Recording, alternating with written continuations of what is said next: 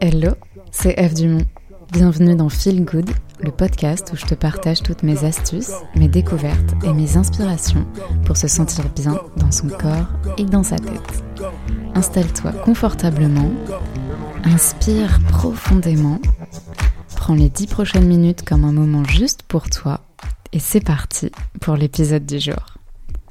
Je suis super contente de te retrouver aujourd'hui parce que j'ai prévu de te parler d'un sujet essentiel pour trouver et maintenir l'équilibre entre ton corps et ton esprit. On va parler de self-care. Et je vais te donner une grille de lecture qui va te permettre de ne plus tomber dans les pièges du self-care, c'est-à-dire lorsqu'un moment de bien-être se transforme finalement en auto-sabotage en quelque sorte. Du genre engloutir toute une plaquette de chocolat, ou bien euh, tomber dans un marathon Netflix et se coucher super tard. Ou encore ne pas du tout réussir à déconnecter culpabiliser de prendre un temps de pause et au final se rajouter de la charge mentale. Bref, la limite entre le self-care et l'auto-sabotage peut être complexe, donc ce que je te propose aujourd'hui, c'est de voir quels sont les trois risques principaux en self-care et comment les éviter. Risque numéro 1, le plus courant, c'est de tomber dans l'excès. Comme je te le disais, c'est en gros de terminer la plaquette de chocolat alors que tu t'étais dit que t'allais prendre qu'un carré, puis du coup d'avoir mal au ventre toute la nuit, ou bien de pas du tout réussir à s'arrêter quand t'as commencé ta série préférée et du coup de te réveiller le lendemain complètement explosé. Bref, tu vois le genre d'excès dont je veux parler, euh, ça arrive très souvent, surtout quand justement on a pas mal tiré sur la corde, qu'on n'a qu'une envie, c'est de se prendre un moment de break et qu'on voudrait que ce moment de break ne se termine jamais en fait. Mais j'ai trois astuces pour éviter de tomber dans l'excès. Parce que l'idée du self-care, c'est que ça fasse du bien. Donc quand ça termine par en fait avoir mal au ventre, être épuisé, pas du tout aligné avec l'idée qu'on avait de, ce moment de ressources, c'est dommage. Astuce numéro 1 pour éviter de tomber dans l'excès, tout d'abord, c'est de déterminer de quelle quantité tu as besoin pour te sentir bien et de le déterminer avant de commencer en fait. Je reprends l'exemple du chocolat et de Netflix. Tu peux te dire, euh, c'est deux épisodes et deux carrés. And that's it. Ensuite, Astuce numéro 2, c'est de te mettre dans un état de pleine conscience. Que lorsque tu manges ces fameux carrés de chocolat, ça soit pas genre une bouchée et hop déjà oublié au suivant, que tu prennes vraiment le temps de le savourer, de sentir à quel point, waouh, t'avais trop envie de ce carré de chocolat, il te fait trop plaisir, et du coup d'être pleinement satisfait par le goût, par la texture, etc. Surtout que, petite parenthèse, mais tout ce qui est sucrerie, etc., euh, en vrai, l'organisme, il n'est pas fait pour en manger des quantités énormes. Donc si tu les manges en pleine conscience, et eh ben rapidement, euh, ton organisme, il va être satisfait de cette envie et tu vas pas avoir besoin d'en manger plus. Honnêtement, manger une plaquette entière de chocolat, c'est complètement écœurant. Et il y a que dans un état où en fait tu fais pas vraiment gaffe à ce que tu manges que ça peut arriver. Bon, astuce numéro 3, si vraiment t'as très envie justement de continuer, je sais pas, de relancer un autre épisode par exemple, mais que tu sais que c'est pas raisonnable, il y a un exercice mental qui est extrêmement puissant et qui reprend un peu les principes de la PNL. Je pourrais euh, approfondir ça dans un autre podcast, mais c'est en gros de penser à toutes les conséquences négatives plutôt que de penser au supplément de plaisir que tu espères obtenir. Donc, avec l'épisode Netflix, pense à la galère que ça va être de te réveiller le lendemain, à tes cernes, les yeux explosés d'avoir maté un écran toute la nuit, ton impression de te traîner toute la journée, toutes les choses que tu avais prévu de faire et qui vont être gâchées ou alors que tu vas devoir reporter, décaler ou bien voilà que tu vas faire en étant vraiment pas dedans. Aussi à la baisse d'estime de toi parce que tu auras le sentiment de ne pas avoir réussi à te maîtriser, d'avoir un peu subi tes pulsions, tes émotions, et en plus tu te culpabiliseras parce que bah tu sais très bien que c'est toi le seul responsable et qu'il y a eu ce moment où tu pouvais dire non je relance pas un épisode mais que tu as choisi d'en relancer un. Et ensuite, après avoir voilà bien imaginé à quel point ça va être horrible si vraiment t'arrives pas à te discipliner, tu peux penser à tous les bénéfices positifs que tu vas obtenir en allant te coucher maintenant. Donc déjà le sentiment de fierté vis-à-vis de toi-même, d'avoir aussi une vraie nuit, donc de te lever demain en forme, de te lever tôt dès que ton réveil sonne, du coup d'avoir le temps de te faire une morning routine euh, pour avoir un max d'énergie, puis ensuite bah, d'enchaîner avec une journée productive où tu te sens rayonné, plein de joie, plein d'énergie. Prends bien le temps de faire ça, prends bien le temps d'imaginer le pire et d'imaginer le meilleur. Tu verras que après tout ça, je pense pas que tu auras envie de te relancer un autre épisode ou de manger un autre carré de chocolat. Risque numéro 2 dans le self-care, c'est de ne pas réussir à déconnecter. Ça peut arriver en fait qu'un moment self-care soit complètement parasité par nos pensées par toutes les choses qui nous restent à faire. Et au final on aura doublement perdu notre temps en quelque sorte. Parce que d'une part on n'était pas en train de travailler, d'avancer sur les trucs qu'on doit faire effectivement. Et d'autre part on n'aura pas du tout rechargé notre énergie. En fait on se sera épuisé, frustré, euh, culpabilisé. Donc la solution dans ce genre de contexte c'est tout d'abord de se demander ok, est-ce que c'est vraiment un acte d'amour pour moi ou bien je suis en train d'essayer d'éviter quelque chose d'inévitable? Parce que ça peut arriver en fait qu'un moment de self-care soit en fin de compte une sorte euh, de fuite, de procrastination pour éviter de faire quelque chose qu'on doit absolument faire. Du coup, normal qu'on n'arrive pas du tout à déconnecter. Mais une autre raison à ça, ça peut être tout simplement que t'as pas bien identifié quelle était l'énergie que tu devais recharger. Et donc, euh, par exemple, tu es en train de prendre un bain et de recharger ton énergie corporelle et sensorielle, alors qu'en fait, tu avais besoin de recharger ton énergie sociale et que la meilleure chose à faire dans ce moment-là, ça serait plutôt d'aller partager un moment de complicité avec un super pote.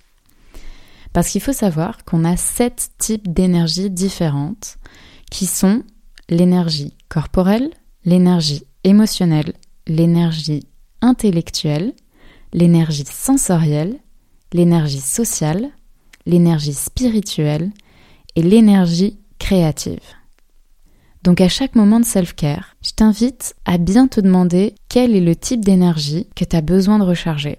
Est-ce que là, tu as trop donné au niveau corporel et du coup, tu as besoin voilà, de faire un break, de recharger ton énergie corporelle? Ou bien pas du tout, tu as beaucoup trop tiré sur ton énergie intellectuelle et donc là, la meilleure chose à faire, c'est plutôt d'aller faire du sport, au contraire. Enfin voilà, fais un petit point je t'invite à, réécouter le passage juste avant pour te noter les sept types d'énergie et vraiment à prendre le temps d'identifier de quoi tu as besoin. De quoi tu as besoin là pour te recharger pleinement. Et du coup, une fois que c'est bien identifié, autorise-toi à prendre ce break à 100% parce que tu sais que tu vas viser dans le mille et que après ce moment self-care, tu vas pouvoir te remettre à ce que tu as à faire avec une superbe énergie. Risque numéro 3 du self-care, c'est que ça te démotive et que tu n'arrives pas à redémarrer. Et ça, c'est quelque chose que les gens me confient très souvent, c'est qu'ils n'arrivent pas en fait à s'autoriser à prendre des pauses car la dernière fois qu'ils l'ont fait, ça a complètement abaissé leur niveau d'énergie et ensuite ils n'arrivaient plus à passer à l'action et avaient l'impression de presque tomber dans un état un peu déprimé. Et il y a deux explications principales à ça. La première, c'est que tu as sans doute beaucoup trop tiré sur la corde et que tu es arrivé à un état de fatigue et de stress complètement excessif pour ton corps. Et du coup, il se dit, ok, plus jamais ça. Donc, c'est super important de faire des check-ups réguliers, en fait, avec, ok, même si je suis dans le feu de l'action, que je, que je bosse de tous les côtés, que j'enchaîne les calls, que j'enchaîne les rendez-vous, etc. Et prendre le temps de, voilà, de faire des breaks et de faire un check-up complet, comment je me sens. Tu peux reprendre les, les sept énergies, comment je me sens à chaque niveau. Et du coup, s'autoriser à être plus souvent en mode repos. Et justement, la deuxième explication des gens qui des fois vont s'autoriser un moment de self-care mais qui vont pas réussir à redémarrer, c'est au niveau du système nerveux autonome. Le système nerveux autonome, c'est celui qui fait fonctionner nos organes, qui maintient les fonctions vitales, etc. Et son objectif, en fait, c'est vraiment de nous maintenir en vie. Pour ça, il a trois modes de pilotage. En gros, soit il va accélérer l'organisme, soit il va le mettre en pause, soit il va le ralentir. Et on retrouve en fait les fameux comportements de survie, c'est-à-dire combat ou fuite pour accélérer, tétanie pour le mode pause, mais comme je te l'ai dit, il y a un troisième mode dont on parle beaucoup moins et qui est le mode ralentissement et connexion.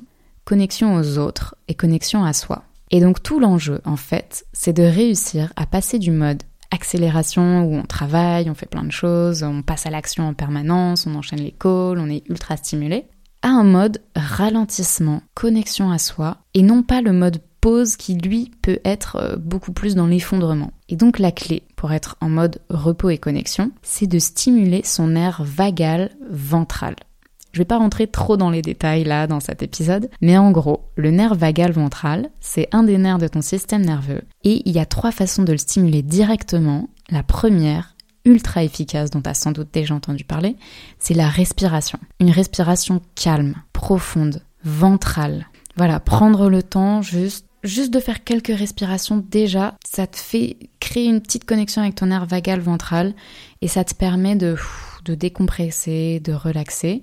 C'est un état propice pour avoir une meilleure estimation de ok de quoi j'ai besoin là tout de suite pour mon moment de self-care. La deuxième façon de te connecter très bien à ton nerf vagal ventral, c'est toutes les activités type yoga, tai chi, pilates ou même danse intuitive. Je sais que moi j'adore, j'adore faire de la danse intuitive. Et, euh, et en fait voilà, c'est des activités où tu vas être en contact avec ton corps, tu vas être en même temps suffisamment dans le mouvement pour que justement pas trop de pensées parasites. Et c'est dans une forme de liberté, d'intuitivité corporelle qui te permet vraiment de venir connecter à ton nerf vagal ventral et donc d'être dans cette forme de repos, de recharge de ton énergie. Et la dernière méthode que moi j'adore, c'est les méthodes de relaxation ou de massage ou ce genre de choses. Ou pareil, tu vas pouvoir voilà, te mettre en mode off mais sans être complètement dans l'effondrement. Donc petit récap général pour la prochaine fois que tu as besoin de faire un break, de te reconnecter à toi.